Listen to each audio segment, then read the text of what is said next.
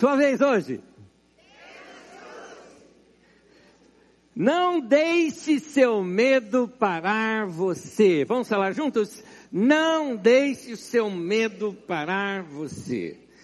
Hoje eu quero passar para os irmãos algo aqui. A questão de duas semanas atrás, eu completei 33 anos de ministério pastoral. Eu sei que já é uma carreira, é uma experiência já.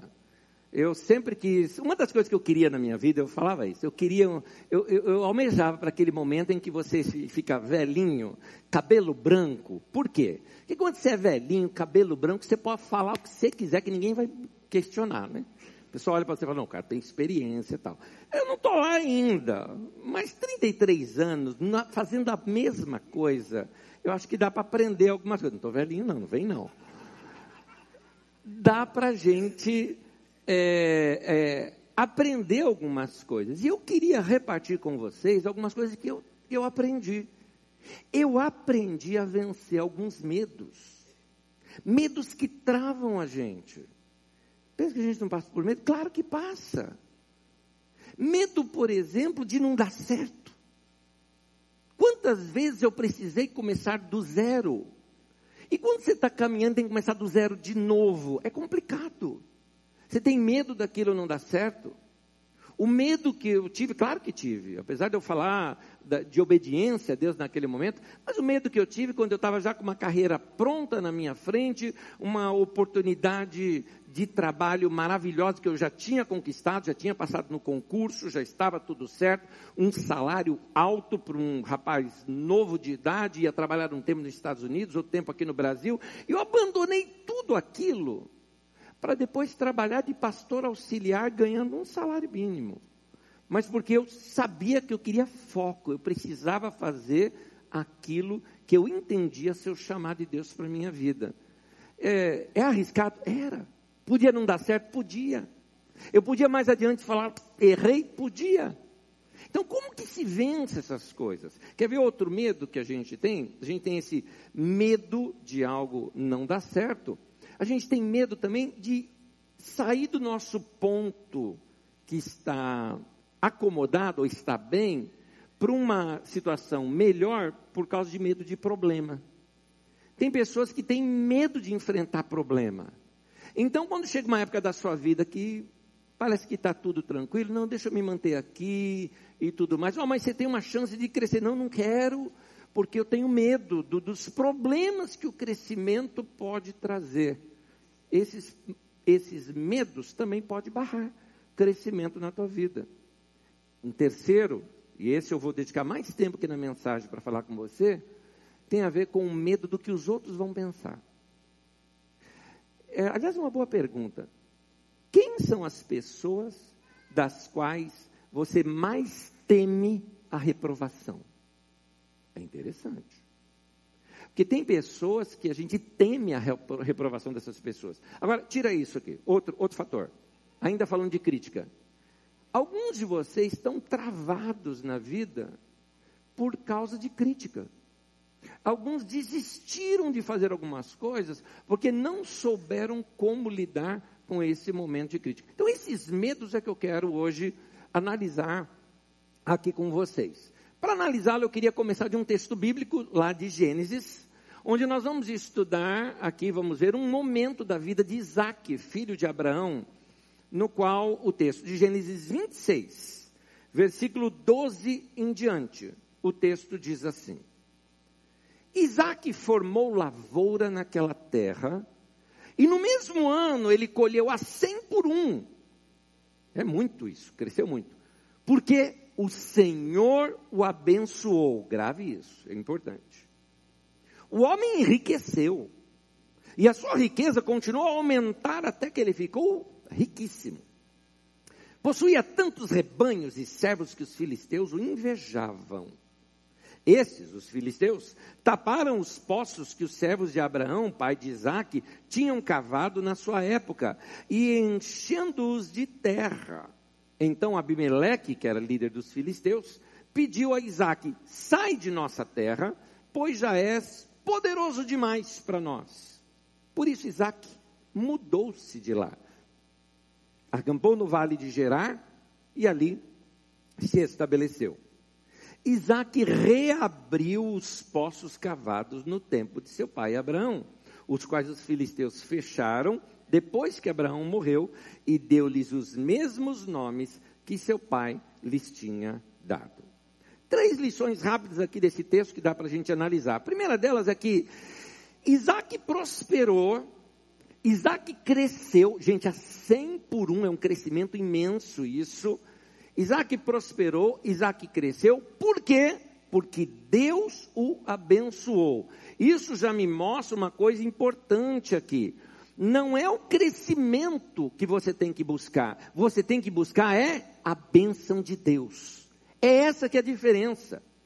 Algumas pessoas negociam valores, algumas pessoas negociam algumas situações ah, para ter um crescimento. Olha, mas assim, eu vou ganhar muito dinheiro, mas eu vou ter que fazer algumas concessões, como isso, como aquilo, que não é muito certo, né? Mas sabe como é? Se não fizer isso, não cresce. Pois é, querido, você vai ter dinheiro, mas não vai ter bênção. É, nem todo crescimento é abençoado, nem todo crescimento, nem toda prosperidade vem de Deus. E essa que não vem de Deus, eu te digo, só te traz dor de cabeça, traz problema para você, e você vai ver, tem pessoas que, que é, chegam ao ponto assim de, de desistir até da vida por problemas é, graves é, que a, a riqueza muitas vezes traz. Você vai ver o índice, por exemplo, de suicídio muito maior hoje em países de primeiro mundo, por exemplo, do que em países africanos. Você vai ver. É interessante notar isso. São crescimento que, que deslocou a pessoa de quem realmente ela era. Ela não se conhece mais por causa de tantas concessões que foi, foram feitas. Então, meu querido, corra atrás da bênção de Deus. Isaac, a bênção estava com ele, não estava na terra onde ele estava, estava com ele. De modo que quando os filisteus fizeram tudo para ele sair daquela terra, ele saiu. Só que a bênção saiu junto com ele. E para onde ele foi, ele foi abençoado de novo. Pensa isso em termos da sua profissão, pensa isso em termos da sua empresa. Ah, mas essa empresa, eu não posso sair dela, porque se eu sair dela, eu não vou ter mais, eh, não vou ter mais crescimento. Querido, a, a bênção não está na empresa, a bênção está em você. É você que tem que andar com Deus. Segunda verdade que eu vejo nesse texto: o crescimento de Isaac trouxe problema. Todo crescimento traz problema, querido. O crescimento dele trouxe adversidade, trouxe inveja, trouxe sabotagem, trouxe fofoca. E ele foi, vou usar aqui um termo que a gente usa para quem, é, quem é despedido do trabalho, ele foi mandado embora daquela terra, não é? por causa de inveja, de sabotagem, de fofoca. Isso aconteceu com Isaac. Mas isso aconteceu por quê? Por quê? Porque ele cresceu. Muitas vezes quem cresce incomoda. É um dos casos aqui. E o que o Isaac fez? Recomeçou. Ele não teve medo de recomeçar. Ele enfrentou os medos e não desistiu. Que comece tudo de novo. Por quê? Porque a bênção está comigo. Eu vou recomeçar e vou crescer do mesmo jeito. E foi o que aconteceu com Isaac. Pronto, entendemos lições desse texto. Agora eu quero começar a trazer esse texto aqui para a gente. Quero começar a trazer aqui para nós vencermos pelo menos esses uh, temores nos quais a gente precisa aprender a lidar com eles. O que eu quero passar para vocês tem a ver com uma das maneiras como eu vejo nas Escrituras e me ajudou bastante a vencer esses temores. Quando eu falo vencer os temores, não é que eu não tenho mais esses temores, não é isso é que a gente vai adiante apesar desses temores. A gente aprende a lidar com esses temores a nosso favor. É como um golpe de judô, no qual uma pessoa se atira contra você, você usa a força dela contra ela mesma para jogá-la do outro lado.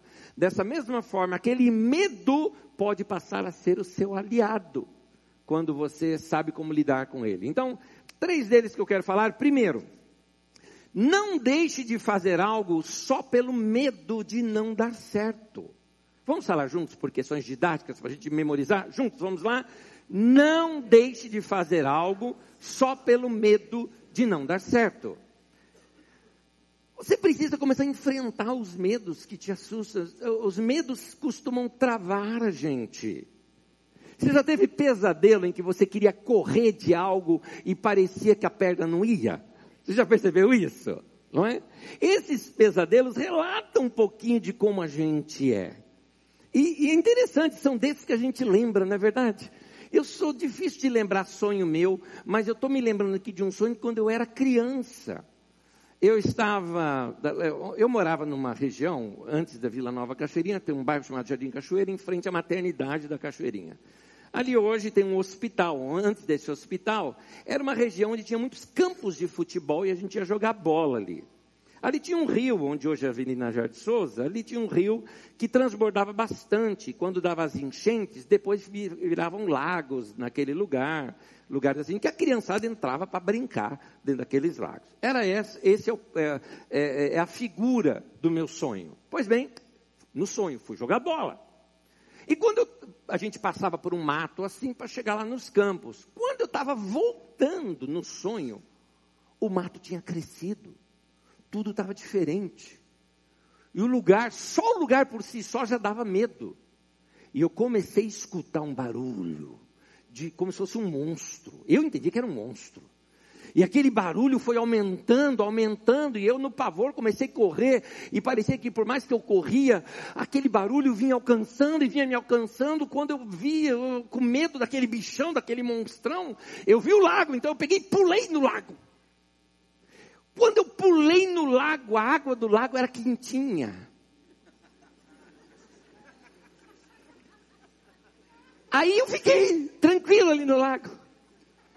Passado um tempo a água começa a esfriar. E E aí depois eu voltei a ouvir o som do monstro, só que eu não enxergava onde é que está esse monstro, onde é que está esse monstro, quando eu vejo as águas se movimentando e a água virou a boca daquele monstro, e eu querendo gritar e acordei. Ok. Nossos sonhos geralmente são reflexos de alguma coisa que passou durante o dia conosco ou que está acontecendo ao nosso redor naquele momento, não é? E eu identifiquei. O monstro que rosnava ia crescendo era meu pai roncando. Agora, aquela água que era quentinha e esfriou. Toda criança já fez isso, né? Meu querido, se você foge do medo, ele vira um monstro. E quando ele corre atrás de você, tuas pernas travam. Você precisa aprender a enfrentar. Nós precisamos aprender a enfrentar esses medos e saber como lidar com eles. Enfrente aquilo que mais te assusta. Enfrente. O medo, muita gente, o medo é do diabo. Querido, eu acho que o medo é uma dádiva de Deus. O medo me impede de, de, de, de chegar numa situação de perigo. O medo me ajuda a preservar a minha vida. O medo é, me ajuda a evitar problemas maiores. O medo é, tem também outro lado bom do medo. Quando você sente medo de algo, um medo de sei lá, um medo de um ladrão, um medo, uh, você está no trânsito, por exemplo, numa rodovia escura e leva um grande susto, quase um acidente. Naquele momento, o medo é uma bênção para você naquele momento. Porque naquele momento ele libera adrenalina no seu corpo e aí você se torna mais forte do que você era ali. Você quer lutar, você quer enfrentar a situação. O medo te mantém vivo. O medo é, é, faz o que, que, que ele faz com você? Seus sentidos aguçam, ah, os seus ouvidos ficam atentos, os seus olhos captam qualquer outro movimento, o corpo tensiona, você está pronto para correr ou está pronto para lutar. Nesse sentido, o medo é uma dádiva de Deus. O medo acorda você para fazer algumas coisas que estavam estacionando a tua vida. Você quer ver um exemplo? O indivíduo está lá de qualquer jeito, o casamento só ali, ó, só indo de mal a pior, de mal a pior. Um dia ele recebe aquele choque, tipo a mulher chega e fala: não quero mais. Pronto, ele trava. Aí ele fica romântico, aí ele muda, e ela também, viu? Às vezes a situação é o contrário aqui. Mas fica romântico, muda, começa a resolver as coisas, agora ajuda em casa, né, nas coisas que tem que fazer e tal, começa a repartir os trabalhos de casa. O, medo mudou a pessoa, o medo acordou a pessoa, o medo fez a pessoa perceber melhor o ambiente onde ali está. Muitas pessoas são assim no trabalho.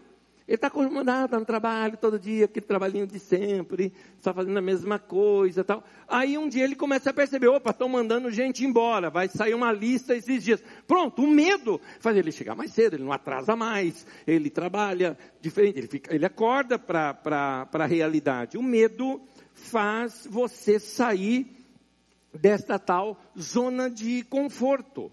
Então, Uh, o medo desestabiliza você, tira você daquela, daquela rotina, né? Ah, é, domingo estou na igreja, depois amanhã, ah, amanhã tem trabalho, depois ah, tem faculdade, tem escola, ah, depois ah, depois vou ver a família, depois depois vou para a igreja, depois trabalho. Ele fica numa rotininha e aí ele acorda para uma realidade da sua vida. O medo pode ser uma bênção para você nesse sentido. Agora, querido, acorda, acorda, não deixa é, ah, não deixa de fazer algo só porque você tem medo de não dar certo. Você talvez precise tomar alguns passos na tua vida, mas aquele medo está segurando você. Então, comece a acordar, comece a despertar, comece a, a destravar a tua mente para você se preparar para algo novo. Então, não deixe de fazer algo só pelo medo de não dar certo. Não deixe o medo parar você, como diz no tema de hoje. Já quero emendar no segundo ponto, porque um tem ligação com o outro. Segundo, não deixe de crescer só por causa do medo de ter mais problemas. Quem deseja ser bem sucedido está pedindo por problema. Meu querido, você vai crescer, você tem mais problema. No campo dos negócios, por que, que uma empresa vai propor te pagar mais? Para você assumir mais responsabilidade. Ela vai te propor, eu vou pagar mais vocês, mas para você assumir um outro cargo que vai te dar mais responsabilidade, vai te dar mais problemas. Você vai gerenciar melhor conflitos e problemas dos outros, talvez, nessa empresa. Por isso eu vou te pagar mais, por isso. Ou seja, você vai crescer, mas seus problemas vão aumentar. É, é, aquela lógica de Lucas 12, 48, quando diz assim: A quem muito é dado, muito será requerido. Então, quem quer crescer, é, você pode crescer, é uma maravilha, mas aumenta a sua responsabilidade. Todas as vezes que nós vamos melhorar o nível na nossa vida, subir de nível no nosso trabalho ou no que vamos fazer, novos problemas vão acontecer. É a lógica do videogame, não é? Você subiu de nível, você vai enfrentar um chefão mais difícil. Né? Venceu aquele chefão, subiu de nível, vai enfrentar um outro chefão mais difícil. É a lógica, você vai crescendo, vai aumentando a dificuldade. Quando você fala assim, não, eu não quero ter mais problema, você está dizendo, eu tá bom aqui, eu não quero crescer mais. É uma escolha, não estou dizendo que está certo ou errado. De repente você chegou numa ponto da tua vida que você fala, não, não quero mais, acabou. Tá bom, já que tinha que crescer, já cresci, estou legal aqui. É uma escolha, nenhum problema com relação a isso, é uma decisão sua. Não tem certo ou errado aqui. A questão é aqueles que estão querendo crescer e não quer problema. Não dá. Não dá para querer crescer e não querer ter problema. Faz parte do crescimento os novos problemas. Então, ah, os problemas que a gente enfrenta, você está enfrentando problemas hoje, por exemplo, eles são treinamento para a tua vida, para você subir de nível. É treinamento. Então, é, veja bem quais são os alvos que você quer na sua vida. Quando você sabe para onde você está indo, não chegou lá ainda, se prepare. Novos problemas vão vir. Por isso, quando os problemas vierem, não te pegam de surpresa. Ela vai ter. Eu sei que vai ter. Cada mudança que nós tivemos na história da nossa comunidade trouxeram problemas novos. Cada mudança gente que fala, poxa, que legal, que igreja grande, né? Fala assim, imagina o tanto de problema que isso traz. Agora, por causa disso, vamos deixar de crescer? Não, a gente quer crescer mais. Mas cada crescimento, cada passo na direção do crescimento, problemas novos começam a surgir, que a gente precisa saber como gerenciar, como lidar. Então, não reclame de problemas. Quando não está acontecendo problema nenhum, é que você está numa fase de acomodação. que pode ser um momento da sua vida. Você fala, não, estou na minha aposentadoria, como eu dei já, não quero mais. Tá bom, é uma escolha. Não tem certo ou errado aqui. Mas se você quer crescer, você tem que saber que esses problemas vão fazer parte disso. E aqui eu já quero emendar logo no terceiro, que é onde eu vou dedicar mais tempo. Não deixe que as críticas parem você. Aqui está o ponto onde uh, a maioria das pessoas travam na vida. Elas têm potencial, chance de crescer, mas não estavam preparadas para lidar com críticas, com gente que discorda, e por não saber como lidar com isso, elas travam. Uh, existe um, algo na matemática chamada teoria dos jogos. Quem estuda matemática sabe o que eu estou falando.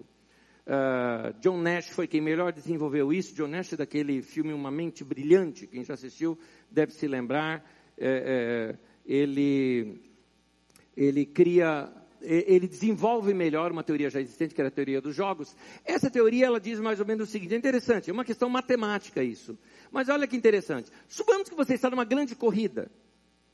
E nessa grande corrida, vários competidores, você está em primeiro lugar na corrida, durante a corrida. Qual é o alvo do segundo lugar? Não estou falando da torcida. A torcida pode estar torcendo por você. O segundo lugar, ele quer o teu lugar. Ele quer, vamos lá, se fosse de carro, ele quer que fure o teu pneu. Ele quer que você se descuide numa curva e ele te passe. Qual é o alvo do terceiro lugar? Vencer o segundo e vencer você também. Qual é o alvo lá do cara que está lá embaixo, décimo lugar? Ele quer vencer todos os outros e você também.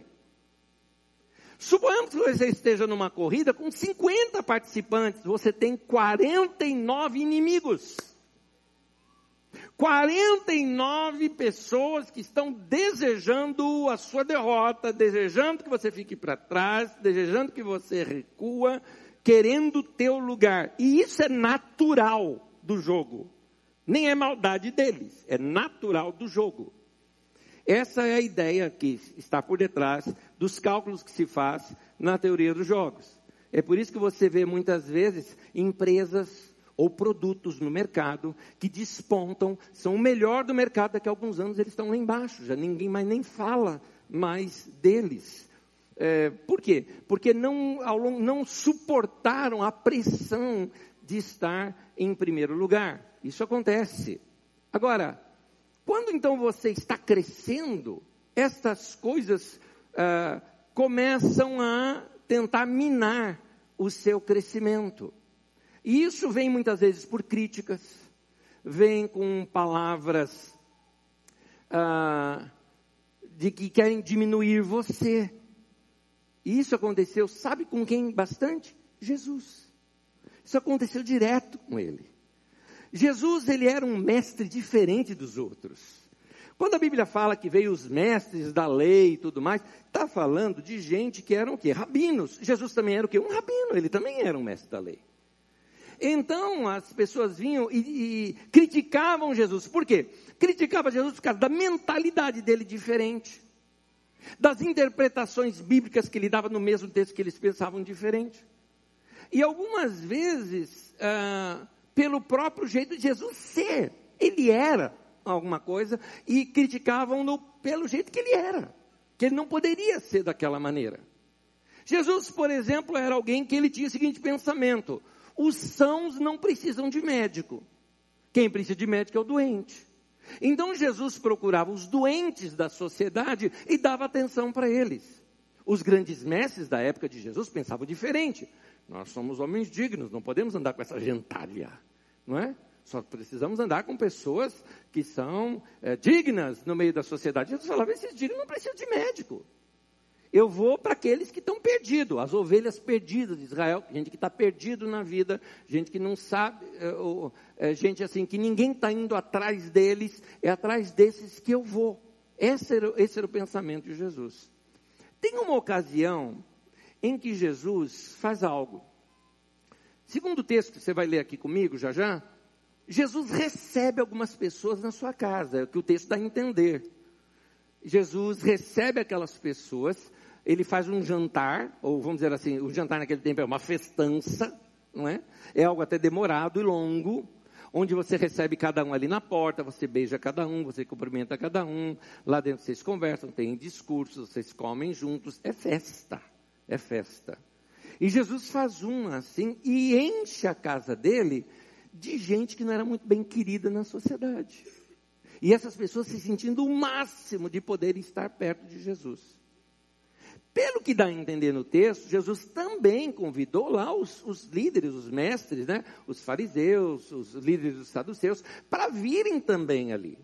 Só que eles, ao verem essa gentalha, pararam na porta, empacaram e não entraram. E ficaram lá de fora criticando Jesus, porque a casa dele estava cheia daquela gente. Vamos ler o texto para a gente entender melhor? Lucas 15. Acompanha comigo. Versículo 1 e o 2 diz assim: Todos os publicanos e pecadores estavam se reunindo para ouvi-lo, mas os fariseus e os mestres da lei o criticavam. Este homem recebe pecadores, essa expressão é a expressão que dá a entender que ele recepcionou essas pessoas em sua casa. Recebe pecadores e come com eles, que para o judeu comer junto era sinal de compartilhar, de comunhão e tudo mais. Como é que Jesus pode ter comunhão com gente assim? Recebe os pecadores e come com eles. Note, eles ficaram ali do lado de fora. Vamos pensar aqui comigo. Jesus então sai lá da festa, ele saiu da festa, foi lá para fora, vê aqueles convidados que não queriam entrar e começa a conversar com eles. E nessa conversa, Jesus conta uma história assim. Ele fala: uh, Eu vou contar da maneira como, já interpretando para que a gente entenda melhor a, a história.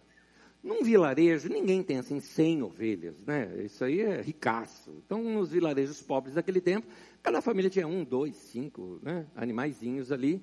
Junta-se as ovelhas do vilarejo, pega-se, porque eh, o pastor era o salário mais baixo que tinha de pastor, porque geralmente isso era feito pelos jovenzinhos. Então, pega os meninos lá e, e paga ali um troquinho para eles, leva essas ovelhas para o campo para elas comerem, depois, no final da tarde, trazem para cá. Geralmente iam assim, três ou quatro pastores para cuidar daquelas cem ovelhas, vamos dizer assim. Então eles vão para lá, chegando lá no campo, na hora de voltar, faz a contagem e está faltando uma. No que está faltando uma, claro, os demais retornam com aquelas ovelhas, e este, um corajoso, vai atrás desta outra ovelha. Provavelmente tinha sido pega por um animal ou algo parecido. Então ele vai atrás dessa ovelha, ele correu perigo. Ele correu perigo, ele, ele arriscou a sua vida para isso. É certo que quando aqueles chegaram ali no vilarejo, sem ele, devem ter contado para os outros: olha, não, ele foi atrás de uma ovelha que foi perdida. Ficaram preocupados, porque ele tem o que ali só o, o, o alforge, o, o, o cajado, né? É, para poder se defender, quem sabe seja um lobo, algo parecido. E esse uh, rapaz vai atrás, e aí fica aquela, aquela expectativa. E a ovelhinha também, né? Porque a ovelha é caro era o, os bens, talvez, de uma família, toda essa preocupação tinha ali envolvido no meio. Muito bem, final da tarde, chega esse rapaz que encontrou ovelha, trouxe ovelhinha, e chega no vilarejo, todo mundo se regozija com ele. Final de noite, quando ali, já de noite, eles costumavam fazer aquelas fogueiras, todo mundo sentaram em torno da fogueira para ver como é que foi o dia, e ali o pessoal do vilarejo começa a ouvir as histórias dele, de tê-lo, e ele feliz, contando para eles como que ele pegou aquela ovelha. Muito bem, Jesus emenda numa segunda história. E a segunda história que tem no mesmo texto conta a história de uma mulher que ela carregava consigo provável, provavelmente um colar com moedas que deveria ter sido as moedas uh, que o seu pai lhe dera por ocasião do seu dote. A mulher era comprada naquele tempo, o homem que a desejasse teria que pagar um dote para o seu pai o pai pegava parte daquele dinheiro em forma de moedas e dava simbolicamente para ela, e ela ia guardar para mostrar para as pessoas, olha quanto eu valho, né? Isso aqui multiplicado por tanto, foi o meu dote e tudo mais. Então aquilo era uma honra assim para ela. Não sei se o colar quebrou, o que foi, uma das moedas perdeu. E essa mulher então sai e revira a casa inteira até achar tal moedinha. Que podia deixar para lá? Não, ela é importante para mim. E foi até achar. Quando ela achou, que maravilha. À noite, o pessoal não senta em círculo lá no vilarejo, ela foi contar para as amigas da tal moeda que havia perdido, mas que ela havia encontrado. Terceira história que Jesus emenda. Jesus conta agora de um pai que tinha dois filhos. E ele perde um filho. Esse um filho chegou para ele e, assim, numa atitude até muito deselegante, mal educada, pede a sua parte da herança. Herança é dada depois que o cara morre. Então o que, que esse filho estava dizendo? Pai, eu quero que o senhor morra. Como o senhor não morre para ter a herança, reparte quando o senhor está vivo mesmo. Mas eu quero a minha parte. Era isso. Era uma perda. Ele perdeu aquele filho. O filho não queria. E esse filho sai e vai para o mundão e torra todo o dinheiro e fica na miséria. A história continua dizendo que esse rapaz raciocinou, dizendo o seguinte: olha, eu não tenho nem, nem, nem dinheiro para comida mais. E um empregado de meu pai, do menor assalariado possível, que só faz um bico lá, ganha mais do que eu ganho aqui. Eu vou voltar lá, meu pai misericordioso, eu vou voltar lá, vou pedir para ele, para pelo menos me arrumar uma boquinha para eu trabalhar. Como filho, não mais, ele não vai me aceitar como filho, mas que eu seja um empregado. Porque é melhor ser um empregado lá na fazenda do meu pai do que estar tá aqui nessa, nesse fim de mundo onde eu estou. O rapaz volta para casa, imaginando isso, ele não contava que a misericórdia e o amor do pai dele era muito maior do que aquilo. Então ele volta pedindo aquilo como quem iria pedir isso para o pai. O pai não, parou tudo, foi lá, correu em, até ele, o abraçou, o beijou, colocou de novo o anel da família para ele, mandou com que os servos preparassem uma festança, pegou lá o, o, o novilho gordo, ou seja, era um tanto de comida que não era só para a família. Então ele fez uma festança para o vilarejo inteiro vir. Então foi aquela festa, todo mundo, e aquela mobilização, e aí vem música, vem dança, vem a comida, e vem aquele preparo todo. Ok, no final da tarde, quando está vindo os trabalhadores do campo, vem o irmão mais velho dele. E esse irmão mais velho vem e falou: Que barulho é esse? Peraí, na minha casa que aconteceu? E alguém conta ali para ele, talvez as crianças que estavam lá do lado de fora brincando. Ah, o teu irmão, lembra dele, o mais novo, tal, tal, voltou. E teu pai sacrificou o novilho gordo e fez essa festa. O novilho gordo. Ou seja, era para ser aquela maior festança possível. Foi essa que ele está dando para esse camarada que gastou todo o dinheiro dele. Não vou entrar, eu vou ficar aqui. O pai fica sabendo. O pai então sai lá da festa, vai lá para fora e vai conversar com ele. Vê se você começa a fazer a ligação. Jesus estava na festa, na casa dele, sai lá para fora para conversar com os fariseus. Na história, o pai sai lá da festa, onde recebeu o irmão que não prestava, né, o filho que não prestava, sai lá para fora para conversar com esse filho mais velho, que era o certinho, direitinho. E aí, na parábola, o pai argumenta ali com ele, dizendo: era, é, é meu filho. Para mim é como se ele tivesse ressuscitado dos mortos. Eu, foi por isso que eu, que eu fiz essa festa. Ah, mas você nunca fez festa. Você que não quis, é tudo teu aqui. Mas a, a moral da história estava aqui. Tá, você vai entrar para a festa ou não vai? E o cara trava, a história não continua, não fala mais nada na história, deixando para o leitor dizendo se você fosse o cara do lado de fora, se você entraria ou não na festa. Mas é essa palavra que Jesus está dando para os fariseus ali. Vocês vão entrar ou não vão entrar? Jesus está dizendo o seguinte: aqueles, tá, eles não prestam, eles fizeram tudo de mal, eles fizeram isso aí como aquele filho mais novo da história.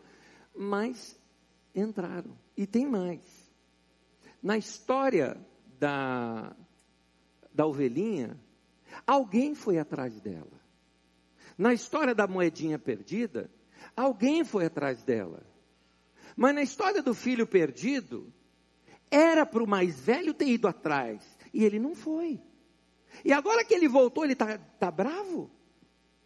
Jesus estava dando essa para os fariseus. Escuta, eram vocês que tinham que ir atrás desse povo. Vocês são líderes, vocês são mestres da lei. Eram vocês que tinham que usar de misericórdia e falar do evangelho para essas pessoas, mas não fizeram. E agora que eles estão vindo, vocês estão bravos. É por isso. Mas o que, que, eles fizeram? Odiaram ainda mais Jesus. Por isso, outro texto da Bíblia chega a dizer que eles intentaram até matar Jesus por causa disso. Piorou a situação. Como que pode? O caso é o seguinte: é, o problema é que, vou trazer para nós, É um vício tentar agradar a todos. E você precisa aprender a se livrar desse vício. Jesus não tentou agradar os fariseus. Ele não chegou assim e falou: tá bom, tá bom, vai, vai, para ficar de bem com vocês. Ô galera, acabou a festa, desliga a música aí, vamos embora todo mundo, porque eu não quero ficar mal com os caras aqui. Jesus não fez isso. Jesus chegou para os caras e falou: Você quer entrar? Eu vou entrar. Vem ou vai ficar aí fora? Vou ficar aqui fora. Tá bom. Beijinho no ombro. Tchau. Não querem. Então, ah, às vezes, nós temos esse vício de querer agradar todo mundo. Jesus foi criticado pela maneira como ele tratou o caso de uma mulher que ia ser apedrejada e ele a livrou da morte. Jesus foi criticado só pelo modo dele pensar diferente, foi criticado por ele ser diferente. Querido, nem Jesus agradou todo mundo. Então, se você não souber como lidar com crítica, você vai ter sérios problemas na sua vida algumas coisas podem travar você. Vamos voltar lá naquele nosso texto inicial? Lembra de Gênesis 26, da história dos filisteus que foram lá e taparam os poços. Ok. Nos tempos antigos tinha isso como tática de guerra. Tapavam-se os poços d'água de modo que os exércitos inimigos ficavam assim é, deslocados no lugar, não tinham como se sustentar no lugar, eles não poderiam permanecer ali naquele local. Então, ah, eles fizeram o mesmo contra Isaac por pura inveja. A Bíblia disse ali no texto que nós lemos que foi por causa de inveja que eles fizeram isso. A ideia era o seguinte: se deixarmos sem água, irão se agonizar, se perturbar e vão sair daqui. Dá para ver já o paralelo disso? Se conseguirem azedar, poluir a sua fonte de alegria, você vai sair dali.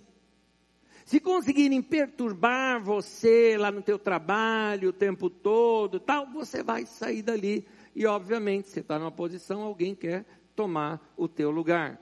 É por isso que se você se deixar azedar, ah, é, aí está o problema. Se você se deixar azedar com a inveja deles, a crítica deles, e retrucar, invejando e criticando também, você desceu no nível deles, é, é, se tornou crítico, se tornou igualzinho a eles, aí está fora dos planos de Deus da sua vida. O que que Isaac fez? Isaac entendeu, a bênção não está aqui, a bênção está em mim. É para eu sair? Eu saio, mas eu saio com a bênção. A bênção está comigo. Ele continuou debaixo da bênção, ali o tempo todo. A lição que Jesus ensina para os discípulos dele é o seguinte, porque os discípulos dele também tinham essa. Jesus falou, gente, vão pregar o evangelho, vão de cidade em cidade, mas ó, vou alertar. Se perseguiram a mim, que eu sou seu mestre, vão perseguir vocês também. Ah, como pode, Jesus? Vamos pregar boas notícias? Vão ter inveja de vocês, vão perseguir vocês também. E aí, o que, que a gente faz? Olha o que Jesus ensina, Mateus 10, 14. Sacudam a poeira dos pés quando saírem daquela casa ou cidade. O que, que ele queria dizer com isso? Para você não lembrar daquilo. Porque aí, se não você está vindo de lá e olha assim, onde foi que eu pisei mesmo? Ah, foi lá naquele lugar. Ih, queria nem ter lembrado. Jesus está ensinando isso, ó, sacode lá mesmo, deixa a poeira lá, sai e não lembra de nada. Esquece, passou, vira a página, segue. É interessante é, é, a gente notar que quando a gente não sabe lidar com a crítica, se deixa ser ferido pela crítica, é, é, nós, nós, nós passamos por problemas que não deveria estar passando. Nós interrompemos muitas vezes coisas na nossa vida por seguir mais a crítica, mais aqueles que não gostam de você, do que aqueles que gostam de você. Então não se deixe ser ferido pela crítica. As pessoas, elas, elas mudam de opinião, uh, uh, rapidamente. Tem uma história na Bíblia, em Atos 28. Em Atos 28, tem uma história de Paulo apóstolo. Atos 28, de 2 a 6. Vai contando uma história que Paulo, ele estava uh, num navio, e ele estava no navio sendo preso, indo para Roma, só que o navio passa por um naufrágio. E, de, e eles vão, acabam ali, desmonta-se o navio ali no naufrágio, eles conseguem chegar até uma ilha, e, mas todos sobreviveram mas foram parar numa ilha. O povo da ilha recebeu eles, receberam a todos, ajudaram, acolheram, quem sabe ali levaram comidinha, alguma coisa lá para eles. O pessoal pegou, começou a fazer uma fogueira para se aquecer, porque estava muito frio e tudo mais. Paulo pegando lá uns gravetos, querendo ajudar. A hora que ele foi jogar no fogo, uma cobra, uma víbora, saiu dali daquele meio e grudou na mão dele aqui assim. Ele pegou assim, rapidamente, sacudiu, até a mesma palavra de Jesus, né? sacudiu o polo, ele sacudiu ali a víbora, a víbora caiu e, e, e prosseguiu a história. Pois bem, o outro lado da história. Aquele povo que estava todo mundo assim, olha que bonitinho, estão recebendo todas essas pessoas. A hora que viram essa cena, já começaram a criticar o Paulo, sem conhecer. Já começaram a criticar. Falaram, tá vendo? Isso é coisa da justiça. Isso é justiça. O indivíduo escapou do mar, mas a justiça pegou ele, vai morrer. E ficaram olhando, vai morrer. O texto fala que ele estava esperando ele inchar e cair duro no chão. Olha lá, já vai começar, você vai ver. E ficaram, e ficaram. E o Paulo nem sabia de nada, né? Paulo estava lá dele e tal, seguindo, aquecendo, comendo. E nada acontece, nada acontece. Quando o povo viu que nada acontecia, começaram a mudar. Olha, não mudou nada. Nem veneno de cobra pega o cara. Aí já começaram a falar, acho que ele é um Deus. Olha como o povo muda. O mesmo povo que estava criticando, agora está elogiando. Alguns de vocês passaram isso com os sogros. Fala a verdade. Quando você chegou lá para pedir a mão dela em casamento, né? Ou quando foi conhecer a família, a família, o que, que esse pé rapado quer fazer com a minha filha? Né? Aí passa os anos, você se acerta, você era um jovenzinho, você se acerta, vai se acertando na vida, cresce financeiramente, fica bem. Aí você começa a levar os sogros para passear, para lá e para cá, você tem um carrão, isso e aquilo, o sogro fala, isso é meu genro, oh, coisa linda, oh, é um filho para mim. Eu sempre achei isso, né? não é? Não é? As pessoas mudam. Já pensou se naquela época que você percebe que a família não te aceitou, você falou, ih, essa crítica não vou aguentar, vou deixar para lá. Você ia perder, você ia perder. Meu querido, olha essa frase. Quando você aceita o fato que nem todo mundo irá gostar de você, isso lhe será uma tremenda liberdade. Não fica livre nem todo mundo vai gostar de você. É isso. Quando ah, eu estava lendo esses dias, uh, alguns terapeutas estão fazendo verdadeiros estudos sobre essas pessoas hoje que são os emergentes das redes sociais por causa dos novos, uh, nova, novos sucessos que acontecem. Então a pessoa começou a fazer alguma coisinha, daqui a pouco o, o, vídeo dela ficou famoso, e ela virou uma pessoa famosa, virou um youtuber, vai, virou famoso, da noite para o dia. Ou concorreu, foi num concurso, passou na televisão, foi lá, participou de um programa da televisão, e aí se torna uma subcelebridade ou uma celebridade, não é? E aí fica conhecida, as pessoas pegam o autógrafo dela e tal, ou no YouTube começa a receber likes e mais likes, e nas redes sociais e tudo mais, e qualquer foto que você posta, aquele mundaréu de gente é, likeando as suas fotos, né? E aí você se acha uma... Só que aí começa a vir o quê? As críticas. Lembra da teoria dos jogos? Você, tá, você virou vidraça, meu querido, alguém passa vai tacar pedra. Aí daqui a pouco alguém já está com inveja, não gosta, critica. Ou até, às vezes, a crítica é justa. Você tem defeito na tua vida. Você não tem defeito na tua vida? Eu tenho. Eu tenho defeito na tua vida, na minha vida. Você tem também? Tem. Quando alguém te critica pelo seu defeito, por que, que você fica chateado de ser defeito? Ué, é defeito mesmo. Qual o problema? Então, eh, o que, que você pode fazer? Esses dias uma pessoa me diz assim, ó, tua voz está horrível. Não tem o que fazer. Aí, ó. Por isso que eu não me ouço. não é? Não, não tem o que fazer. Então, quando alguém te, te critica por algo que é teu defeito, não tem como você mudar, o que, que você vai mudar? Deixa, convive com aquilo. Agora, tem pessoas que, ao contrário, elas te criticam porque elas querem te ver lá embaixo. É aquela teoria dos jogos. Ela quer te puxar para baixo. Ela quer te jogar lá para baixo. Ah, agora, cá entre nós. Tem gente que já está até em depressão profunda por não saber lidar com as críticas. Tem gente que fica tentando descobrir o que, que as pessoas estão dizendo sobre si, por exemplo, nas redes sociais. Quer saber o que, que os outros pensam. É, meu querido, para que, que você quer saber o que, que os outros pensam? Se eles vão te elogiar, isso pode ser uma tentação para você, porque o homem é provado pelos louvores que recebe. A Bíblia diz isso. Se vão te criticar, você vai ler, vai te chatear. Então por que, que você dá vazão para isso? Eu não sei se vocês já repararam, o pessoal aqui dos vídeos sabe que eu peço sempre isso para eles. Eu falo, olha, cancela aquela opção no YouTube que tem de comentário. Pode cancelar aquilo lá, eu não quero. E as pessoas me falam, Nés, mas como assim? É legal que todo mundo comenta. Todo mundo... Querido, a hora que comentar, eu corro os dois riscos. Eu corro o risco de ser bajulado e eu corro o risco de ser criticado e alguma crítica me ferir. Então, por que deixar? Não precisa. Eu não vivo para isso. Eu tenho que ensinar a palavra de Deus, é isso aí. Eu tenho que ouvir crítica daqueles que estão perto de mim, gente que me conhece, que conhece de fato meus defeitos, que sabe onde me corrigir, não é? Então, meu querido, ah, ah, tem gente que gasta mais tempo tentando descobrir o que as pessoas estão dizendo delas do que pensando em seus próprios sonhos, seus próprios objetivos. Meu, meu irmão querido, não seja assim. Meu conselho para você, vai viver tua vida. Quer ver uma coisa? O que, que você diria para uma pessoa desse tipo aqui, ó, chato, sabe chato? Chato, que encarnou o diabo contra você. Você não precisa nem do diabo mais, você tem aquela pessoa. Ele te detesta, acabou. Qualquer coisa que você falar, ele vai ser contra. Principalmente em rede social. Hater. Surgiram uns haters contra a sua vida. Muito bem. O que, que você gostaria de falar para essa pessoa? Eu te dou uma, uma frase que você conhece desde criança. Sai do meu pé, chulé. Não é?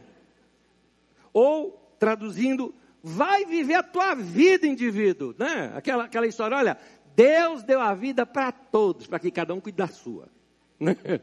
Então, vai cuidar da tua, deixa eu cuidar da minha. Não é isso que você gostaria de falar? Muito bem, hoje eu estou falando isso para você. Meu querido, vai cuidar da tua vida. Não, mas estão falando de mim. Estão falando dele, é problema dele, não é teu. Não ouve mais. Fecha a janela. Não ouve. Olha que legal. Olha que legal. Então, vai, vai, vai cuidar da tua vida. Para de ouvir as coisas que te perturbam. É, não dê atenção a essas coisas. Tem gente falando de você. Agora, é algo que você possa corrigir? Ou você possa aprender? Tem crítica que é assim: a mesma pessoa não gostando de você, ela está falando alguma coisa que é interessante você corrigir de repente erros, erros na sua fala, alguma coisa, vai lá e corrige. Não, é? não, não é isso, é só chatice. Se é chatice, por que você está dando ouvido? Por que você está dando, tá dando ibope para os caras? Fala para eles como Jesus falou para os fariseus. É isso. A festa acontecendo. Quer entrar? Não. Tá bom. Beijinho para você. Tchau, tchau. Eu vou entrar. Você vai ficar de fora. Querido, reconheça seus erros. Tem erro que você pode mudar? Maravilha, muda. Tem erro que não dá para mudar? Tem, tem erro na gente que não dá para mudar. Vai fazer o quê? Convive com eles, de boa. Então eu não vou me ofender se alguém me fala de um erro que eu tenho. Eu tenho mesmo. Se eu conseguir mudar, beleza. Se eu não conseguir mudar, não tem jeito. Ah, eu não gosto de você porque você é corintiano. Problema é teu. eu sou, e aí? É um erro que eu não tenho como mudar. Não dá, não tem conversão um negócio desse. É problema isso. Então, é, é, eu vejo, eu, eu, tenho, eu tenho algumas dificuldades, né? estou falando da minha área, por exemplo, eu, eu gosto de pregar esperança, eu prego amor, eu prego liberdade, e eu sei que eu falando essas coisas, eu não vou agradar todo mundo, porque tem gente, pô, tem gente que me acha liberal demais, ah, aquela igreja lá, igreja das portas largas, né? Pastor é liberal demais. Vai para a igreja da porta estreita, irmão. Vai lá. Tem problema. Nós vamos para o mesmo céu. Ah, não gosto que ele passou porque é, é, muito bonzinho com todo mundo, tem que ser mais duro, duro. É pastor ratinho, vai lá, vai falar um monte para você, brigar com você e tal. Vai lá. Não sei, não vou mudar. Para quê? É, tem gente que fala, não, esse pastor, comunista. Já falaram, então. Não sou. Só porque eu estou criticando o governo atual? Eu criticava o anterior também, que convive comigo, sabe? Aliás, se há governo, eu sou contra, né? Eu sou assim, é meu jeito, é. Tem gente que acha que tem que ser mais duro na pregação, mas para que eu não falo assim com meus filhos, vou falar com vocês? Por quê? Então, eu acho que eu tenho que pregar como eu prego. Aí teve uma pessoa que chegou para mim aqui no culto mesmo, chegou para mim assim, para mim e falou assim: Anésio, eu não gosto da maneira como você prega. Eu falei, tá, domingo que vem eu vou pregar de novo. Então, ai, ai. Posso abrir um parênteses aqui? Um dia, essa mesma pessoa, depois de anos, gente, anos, Assim, sabe que você está pregando e a pessoa assim, você. Anos. Aí um dia essa pessoa me procura do culto. Neto, queria falar um negócio com você. Sim, pois não. Então, ó. A gente está pensando em ir numa outra igreja agora. Oh, meu irmão, aleluia, amém, benção. Aí eu aprendi que tem duas formas de imposição de mãos, né? Tem gente que se impõe a mão assim, né? E tem outros que se impõe assim, ó. Ah. Glória a Deus.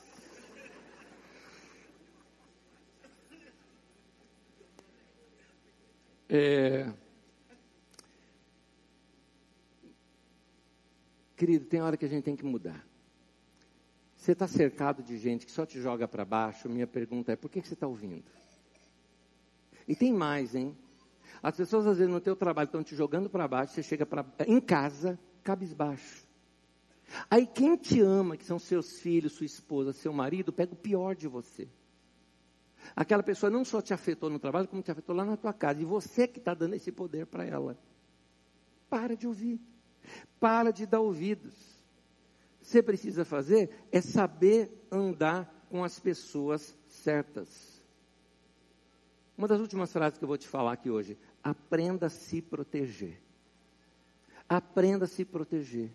Não é para todo mundo que eu vou dar ouvido, não. Não é. Erro meu, eu vou consertar antes que alguém veja e me aponte. Melhor assim. Existe isso também. Agora, aprenda a se proteger, a se isolar. Se você sabe que você vai em tal lugar e vai sair de lá mal, para que, que você vai? Se você sabe que naquela rodinha não vai ser legal, por que, que você está ali? Com quem que você está andando, meu querido? Não está na hora de você selecionar, mas tua vida é curta, para que, que você está dando ouvido para a gente que está te jogando para baixo? Não está na hora de você selecionar mais pessoas. Ah, né, mas desse jeito eu vou andar com poucas pessoas. Pois é, não conhece a história de Gideão? A história de Gideão foi o seguinte: eles queriam guerrear com um povo, estava invadindo eles, e ele quis montar um exército ali para enfrentar aquele povo, e juntou um monte de gente, e Deus chegou e falou: não tem muita gente aí. Manda esse povo beber água. Quem beber água desse jeito, continua no exército. Quem beber de outro jeito, falou lá uma, uma forma, você tira do exército. A maioria foi desse outro jeito. E foi saindo, foi saindo. Só ficaram 300 só. Para enfrentar um exército grande. E Deus deu orientação. Vocês chegam lá no, no campo deles, está todo mundo à noite, vocês vão acender coisas em vários lugares ao mesmo tempo, não é? Eram os 300 e vão gritar, Esparta! Não é? Então, então, então mundo sai correndo naquele momento. E foi o que aconteceu. Não, não Esparta, isso é coisa minha, né? É, é, é porque é os 300 e tal, 300 de Deus, 300 e tal. Então, é, é, é, venceu. Agora, como é que se vence uma batalha com 300, mas não ia vencer com 10 mil? Como assim? Pois é, meu querido. É melhor você ter gente boa do teu lado, gente de qualidade do teu lado, gente que te ama, com quem você tem bom relacionamento e profundidade. Poucas pessoas de boa qualidade para você, que fortalecem você, é muito melhor do que você querer, uh, sabe, e na internet, gente que você não conhece. Você está preocupado com o like de pessoa que você não sabe quem é? O único cara que quis isso na vida foi Roberto Carlos. Quero ter um milhão de amigos. Quero ver você responder todos esses caras. Né? Não é assim, não. Meu querido, aprenda a se proteger. Não deixe quem não gosta de você acabar com bons momentos de quem você ama. Porque às vezes essas pessoas acabam te prejudicando lá dentro da sua casa. Eu quero terminar, vou pedir para você ficar em pé comigo, por favor. Se nós deixarmos a amargura entrar na nossa vida, então azedar o nosso poço.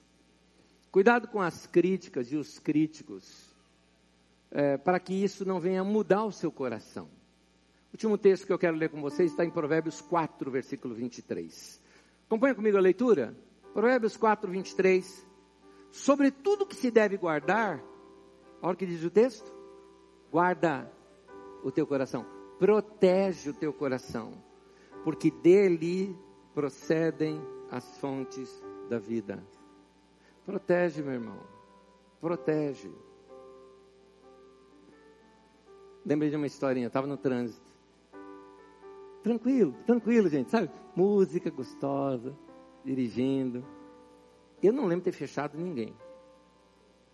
Mas passou um motoqueiro do meu lado e ele. Não dá, o cara tá de capacete, não dá para entender. Né? Não sei se ele conhecia minha mãe, porque ele citou. Então, não sei se. É. E vou embora. Pra, assim, uma, uma das provocações dele foi ficar aumentando ainda. Naquele momento eu estava de janela aberta. Fechei o vidro. Aumentei o som do carro. E continuei dirigindo tranquilo. Para que eu vou dar a minha paz para uma pessoa que eu não conheço e daqui a dois minutos não ia fazer mais parte nunca da minha vida? Para quê? Então, aprenda a guardar o teu coração. Aprenda a se proteger. Mantenha teu coração puro. Como era quando era criança, mantenha o coração puro. Resumindo, vamos lá? Não deixe o seu medo parar você. Primeiro, não deixe de fazer algo só pelo medo de não dar certo. Não deixe de crescer só por causa do medo de ter mais problemas. E não deixe que as críticas parem você. Tema de hoje: não deixe o medo parar você. Não deixe. Então, feche os vidros. Última, lembrei de uma agora. Evan Roberts tinha sido líder de um grande avivamento no país de Gales, em 1904. Quando esse avivamento passou, ele começou a ser criticado por algumas pessoas pela forma como ele dirigia suas reuniões de oração. Uma vez ele estava num ônibus e alguém, quando o ônibus parou aqui, tinha alguém do lado de fora que o viu e começou a criticá-lo. E ele ouviu aquilo porque estava eh, parado o ônibus, né? Ele continuou conversando com a pessoa que estava do lado. O ônibus prosseguiu e aquela pessoa do lado dele falou assim para ele, falou, escuta, tinha alguém ali falando mal de você, eu vi que você percebeu, mas você continuou conversando comigo, parece que nada te atingiu.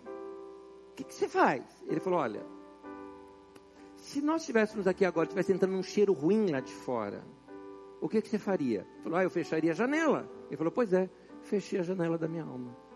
Não deixei que aquilo me atingisse. O mais importante estava aqui do meu lado, você. Para que, que eu vou deixar de dar atenção para você, que me quer bem, e vou dar atenção para um desconhecido que está falando mal de mim? Fechei a janela da minha alma. Então, meu querido, aprenda a proteger o teu coração e guardar teu coração. Vai seguir a vida. Amém? Cuidado, tem muita gente que entra em depressão profunda porque não soube lidar com críticas. Isso acontece muito com os nossos filhos, com os adolescentes, com os jovenzinhos, ainda inexperientes na vida, recebe uma crítica e o mundo caiu. Ensine-os a seguir a vida e ouvir aquelas pessoas que realmente devem ser ouvidas na sua vida. Amém? Dá a mão para essa pessoa bonita do teu lado. A mão dela já esquentou, pelo menos? Alguns de vocês estão falando: Meu, o cara morreu. Está aqui. Pois é. Vamos orar? Vamos orar? Eu queria que você orasse comigo. Então, repete essa oração. Diga assim: Senhor, eu te entrego meu coração, a minha mente, a minha alma, as minhas emoções. Senhor, ajuda-me a guardar esse meu coração, para que sempre seja focado no Senhor. Em nome de Jesus. Senhor, eu perdoo aqueles que falaram mal de mim eu perdoo as pessoas que me desejaram mal. Eu os abençoo, para que não precisem mais olhar para a minha vida. Em nome de Jesus, Senhor, lida com meu coração, para que eu também não seja invejoso, para que eu tome cuidado com as minhas críticas.